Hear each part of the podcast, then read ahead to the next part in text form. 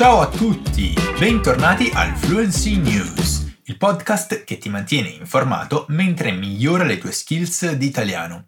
Sono Renato Marinelli, uno dei tuoi prof della Fluency Academy. Qui testerai le tue abilità di ascolto e comprensione, mentre esploriamo alcune delle storie più rilevanti di questa settimana. Dopo le news mi sentirai dire in portoghese alcune cose per spiegare qualche parte del discorso in italiano che necessita di maggiore attenzione. Potrai controllare tutte le fonti e leggere la trascrizione di questo episodio visitando fluencytv.com o cliccando nel link della descrizione. Senza dilungarci troppo, cominciamo! La nostra prima storia della giornata comincia in cielo. La Bielorussia è stata accusata di aver dirottato un aereo di linea europeo adoperandosi così in un atto di terrorismo.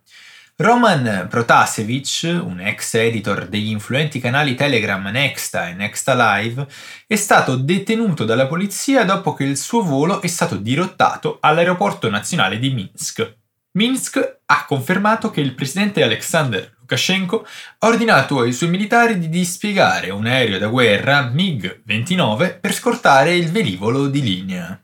Protasevich è stato accusato dalla Bielorussia di terrorismo e di provocare i tumulti dopo che i canali Nexta sono diventati uno dei principali veicoli di trasmissione delle proteste contro Lukashenko a causa dei brogli elettorali. Protasevich ha vissuto in esilio e la Polonia aveva precedentemente rifiutato la richiesta di estradizione inviata da Minsk. Protasevich stava volando su un volo intraeuropeo da Atene a Vilnius, la capitale della Lituania, quando l'aeroplano è stato dirottato a Minsk. Secondo i dati online del volo, il velivolo si trovava nella zona aerea pertinente alla Bielorussia, quando la sua rotta è stata cambiata, ma si trovava più vicino a Vilnius che a Minsk. Qui devo vedermela con la pena di morte. Un tremante Protasevich ha riportato ad un passeggero del volo prima di essere portato fuori dalla polizia bielorussa. Ha detto, insieme all'equipaggio, non fatelo, mi uccideranno, sono un rifugiato. Gli avvocati in soccorso di Protasevich hanno detto al The Times che credono che sia in stato di detenzione in una prigione a Minsk gestita dal servizio di intelligence bielorusso. Lunedì 24 le autorità bielorusse hanno postato un video di Protasevich in cui lui ha detto che stava cooperando con le autorità. La sua ubicazione è ancora sconosciuta.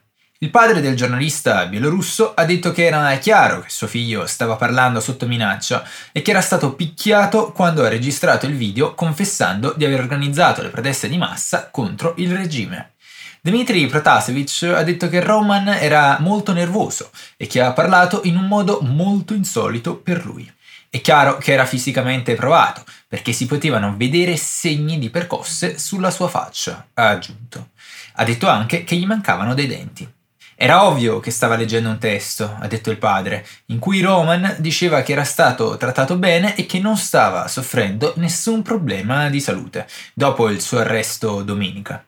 Parlando giovedì 25, la leader dell'opposizione bielorussa, Sviatlana Tsikhanouskaya, ha detto che era evidente che Protasevich stava parlando sotto pressione, che era stato torturato dalle autorità, ha detto, aggiungendo è stato preso in ostaggio in un atto di terrorismo di Stato. La risposta internazionale è stata rapida. Lunedì l'Unione Europea ha isolato la Bielorussia, ordinando a tutte le compagnie di linea basate sul suo territorio di evitare lo spazio aereo bielorusso e di vietare alle compagnie bielorusse di entrare nello spazio aereo europeo e di atterrare nei suoi aeroporti.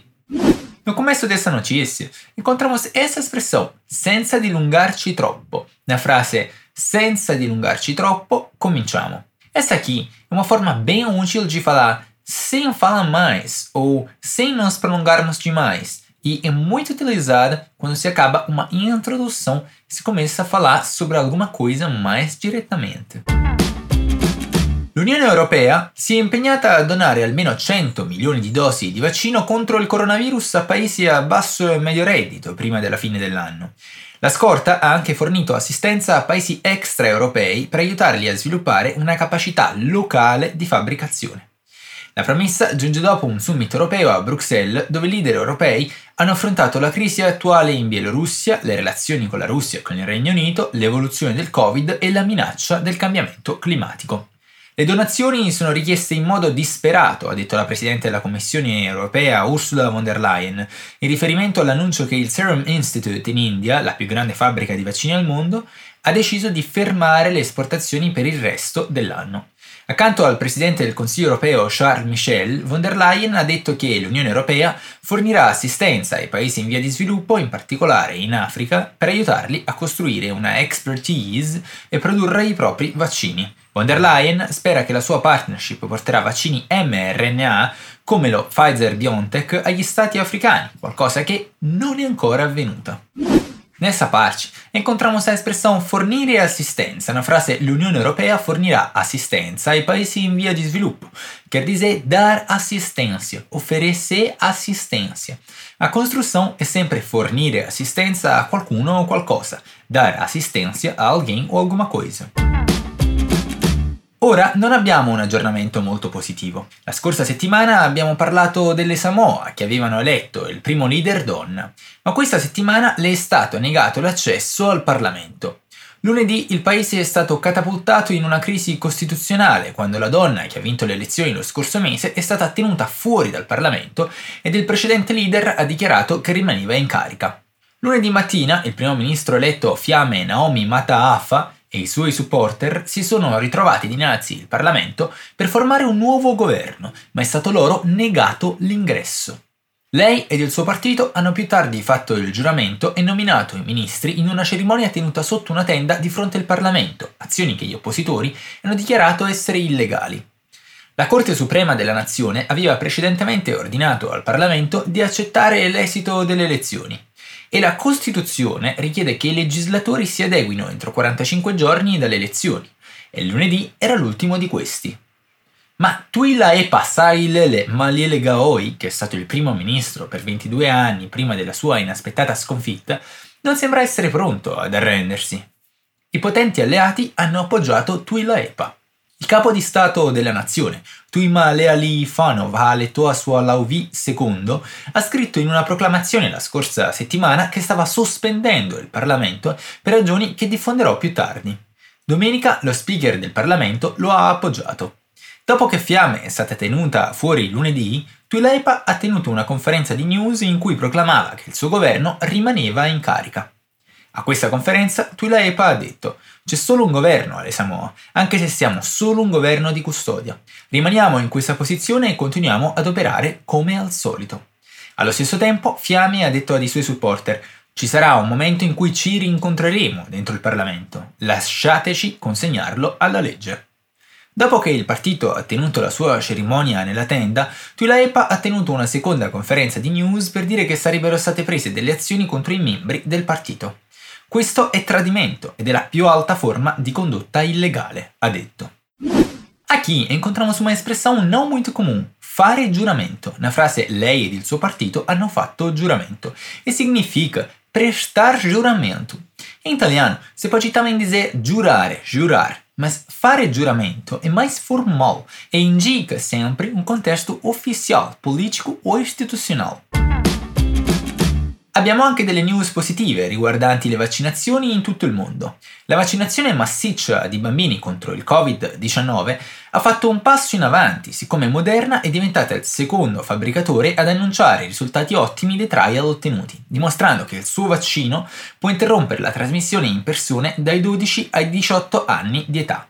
Il vaccino Pfizer è stato già approvato con un regolamento di emergenza per adolescenti di età dai 12 ai 15 anni negli Stati Uniti dall'ente regolatore, la Food and Drug Administration, dopo che i suoi trial hanno riportato una migliore efficacia anche nei partecipanti di età compresa dai 16 ai 25 anni. È cominciato anche un trial di bambini più piccoli, dai 6 mesi agli 11 anni. I risultati delle compagnie suggeriscono che l'immunità di massa dei bambini di età scolare potrebbe essere alle porte quest'anno, iniziando negli Stati Uniti, dove potrebbe in teoria far terminare le ansie dei genitori, alunni ed insegnanti e permettere alle scuole di funzionare più normalmente. Pfizer ha applicato l'autorizzazione all'uso di emergenza nelle persone dai 12 ai 15 anni in Europa alla fine di aprile. AstraZeneca ha cominciato il suo primo trial sui bambini dai 6 anni in poi a febbraio, mirando a registrare 300 volontari di età dai 6 ai 18 anni in 4 siti a Londra, Oxford, Bristol e Southampton. Come Pfizer, Moderna ha detto che il suo vaccino, formalmente chiamato mRNA 1273, è stato efficace al 100% sulle persone giovani. In un trial di 3.700 giovani dai 12 ai 18 anni non c'erano casi sintomatici di Covid-19 tra quelli che hanno ricevuto le due dosi di vaccino. Aqui encontramos mais uma expressão interessante. Fare un passo in avanti. Una frase, la vaccinazione massiccia di bambini contro il Covid-19 ha fatto un passo in avanti. Essa expressão significa fazer progresso, dar um passo à frente. Porém, o que muda na expressão literal é o verbo. Em italiano, o passo se faz, mas em português se dà. Benissimo, e per terminare questo episodio vediamo delle altre belle notizie, o no? Un pastore è stato accolto come un eroe in Cina dopo che è emerso che ha salvato sei corridori che avevano avuto un attacco cardiaco durante un ultramaratona in cui 21 concorrenti sono morti. Zhou Keming era trending su Weibo martedì, tre giorni dopo che la marcia di montagna di 100 km che attraversa il paese nella provincia del nord-ovest del Gansu si è rivelata letale a causa delle piogge gelide, dei venti forti e della grandine. L'incidente ha generato strazio e indignazione in Cina, dal momento che le domande hanno fioccato sul perché gli organizzatori hanno apparentemente ignorato le allerte meteo. Zhu stava facendo pascolare le sue pecore sabato verso l'ora di pranzo, quando il vento ha cominciato ad alzarsi, la pioggia a cadere e le temperature ad abbassarsi, ha detto ad Imedia. Ha trovato rifugio in una caverna dove teneva dei vestiti e del cibo per le emergenze, ma quando ha visto uno dei 172 concorrenti e ha controllato per capire cosa stava succedendo dal momento che non si muoveva, apparentemente in balia dei crampi, è intervenuto. Zhu ha scortato l'uomo alla caverna, gli ha massaggiato le mani gelide ed i piedi, ha acceso un fuoco ed ha asciugato i suoi vestiti. Altri quattro concorrenti in stato di pericolo sono riusciti ad entrare nella caverna ed hanno detto al pastore che altri erano rimasti fuori, alcuni non coscienti. Zhu si è diretto fuori ancora una volta, sfidando la grandine e le temperature gelide. Ha raggiunto un corridore disteso a terra, lo ha trasportato verso il riparo e lo ha avvolto nelle coperte, quasi certamente salvandogli la vita. Voglio esprimere tutta la mia gratitudine all'uomo che mi ha salvato, il runner Zhang Xiaotao ha scritto su Weibo. Senza di lui sarei rimasto lì fuori. Zhu è stato acclamato in Cina per le sue azioni altruiste, ma il pastore ha detto a D-Media che era solo una persona ordinaria che ha fatto una cosa ordinaria. Zhu ha salvato tre uomini e tre donne, ma si è rammaricato che non è stato capace di fare di più per aiutare gli altri. È sempre bello vedere persone fare qualcosa di buono, non è così? Nessa storia, temos essa expressão, accogliere come. La frase un pastore è stato accolto come un eroe in Cina e significa ser acolhido ou ser recebido, nesse caso, come eroe. E qui finiamo con l'episodio di oggi, ragazzi. Come sempre, puoi trovare le fonti e la trascrizione di questo episodio andando su fluencytv.com. C'è un nuovo episodio di Fluency News ogni settimana e ti aspetteremo.